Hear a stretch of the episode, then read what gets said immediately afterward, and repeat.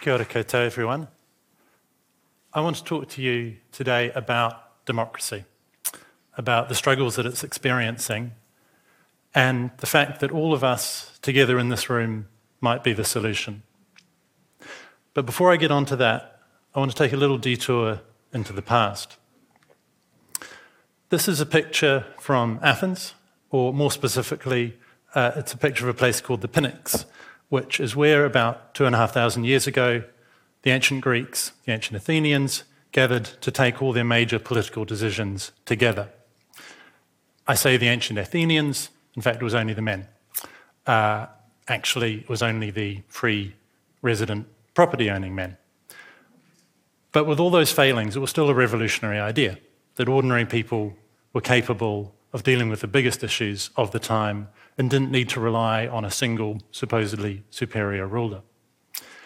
It was, you know, it was a way of doing things, it was a political system, it was, you could say, a democratic technology appropriate to the time.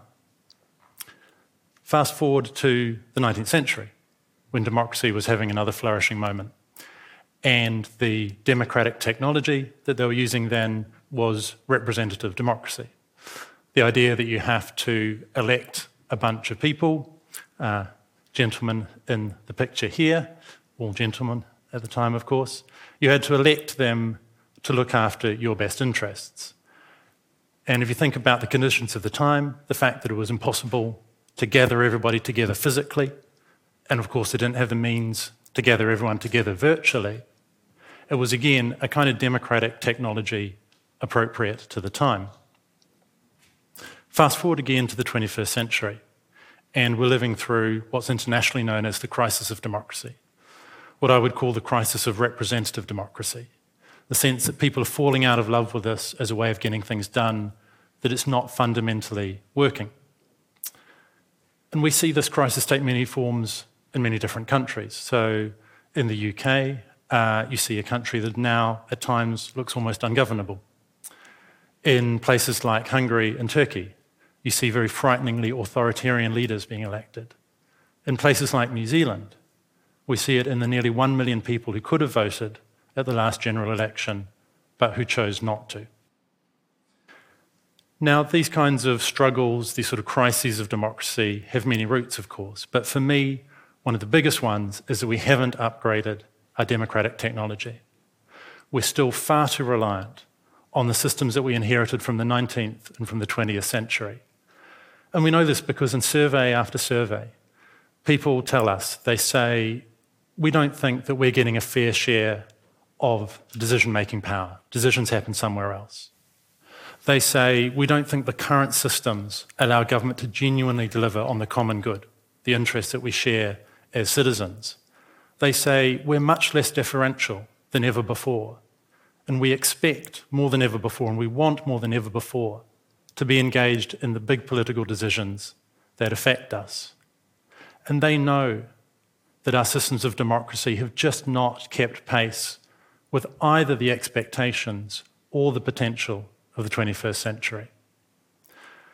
And for me, what that suggests is that we need a really significant upgrade of our systems of democracy. That doesn't mean we throw out everything that's working about the current system, because we'll always need representatives to carry out some of the complex work of running the modern world.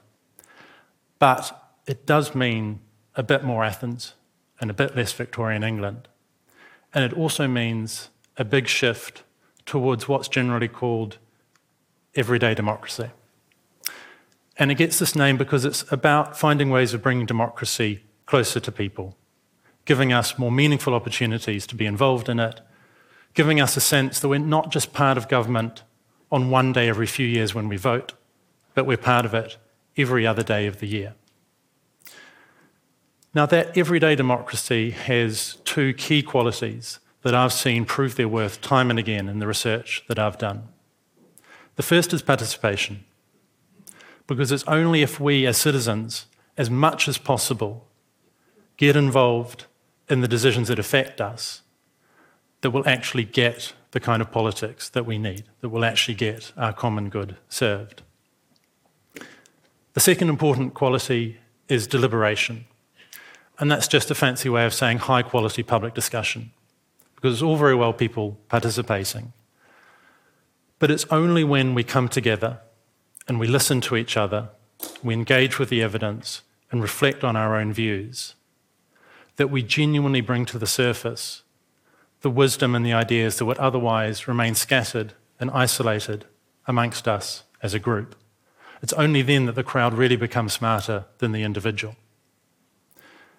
So, if we ask, well, what could this abstract idea, this everyday democracy, actually look like in practice? The great thing is we don't even have to use our imaginations because these things are already happening in pockets around the world. One of my favorite quotes comes from the science fiction writer William Gibson, who once said, The future's already here, it's just unevenly spread. So, what I want to do is share with you three things from this unevenly spread future that I'm really excited about in terms of upgrading the system of democracy that we work with. Three components of that potential democratic upgrade.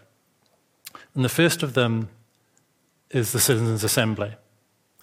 And the idea here is that a polling company is contracted by government to draw up, say, 100 citizens who are perfectly representative of the country as a whole, so perfectly represented in terms of age, gender, ethnicity, income level, and so on. And these people are brought together over a period of weekends or a week, paid for their time, and asked to discuss an issue of crucial public importance.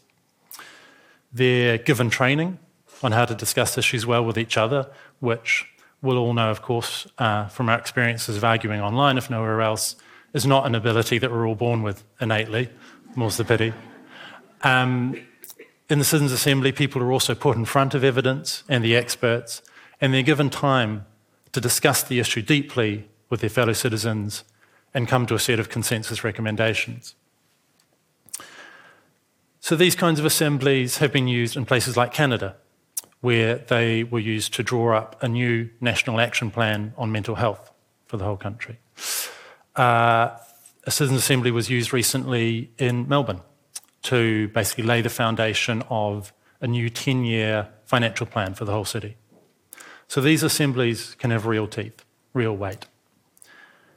The second key element of the democratic upgrade participatory budgeting. The idea here is that a local council or a city council takes its budget for spending on new buildings, new services, and says, we're going to put a chunk of this up for the public to decide, but only after you've argued the issues over carefully with each other. And so the process starts at the neighbourhood level. You have people meeting together in community halls, in basketball courts, making the trade offs saying, well, are we going to spend that money on a new health centre or are we going to spend it on safety improvements to a local road? People using their expertise in their own lives. Those discussions are then sort of pushed up to the suburb or ward level and then again to the city level. And in full view of the public, the public themselves makes the final allocation of that budget. And in the city where this all originated, Porto Alegre in Brazil, a place with about a million inhabitants, as many as 50,000 people get engaged in that process every year. The third element of the upgrade online consensus forming. In Taiwan, a few years ago, when Uber arrived on their shores, the government immediately launched an online discussion process using a piece of software called Polis, which is also coincidentally or not coincidentally, what the ancient Athenians called themselves when they were making their collective decisions. And the way Polis works is it groups people together, and then using machine learning and a bunch of other techniques, it encourages good discussion amongst those participating. It allows them to put up proposals which are then discussed, knocked back, refined until they reach something like 80% consensus. And in the Taiwanese case, within about four weeks, this process had yielded six recommendations for how people wanted to see Uber regulated. And those, almost all of them, were immediately picked up by the government and accepted by Uber.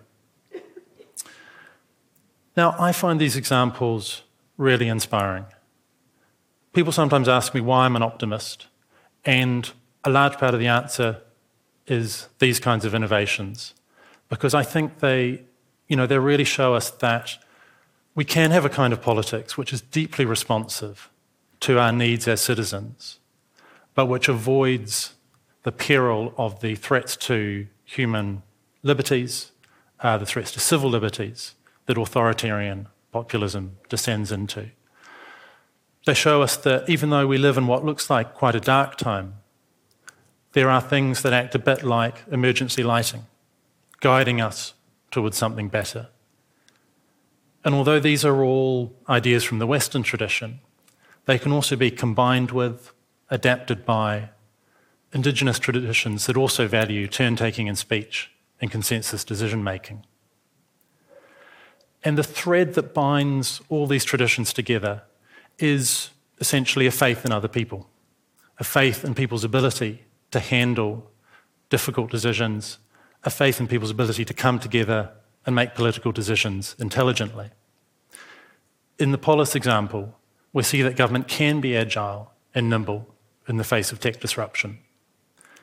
In the participatory budgeting, we see that we can build systems that are disproportionately used by poor people and which deliver infrastructure that is of better quality than the traditional systems. In citizens' assemblies, the experts who observe them time and again say that in those good conditions, people's ability to listen to others, to engage with the evidence, and to shift from their entrenched views is consistently astounding.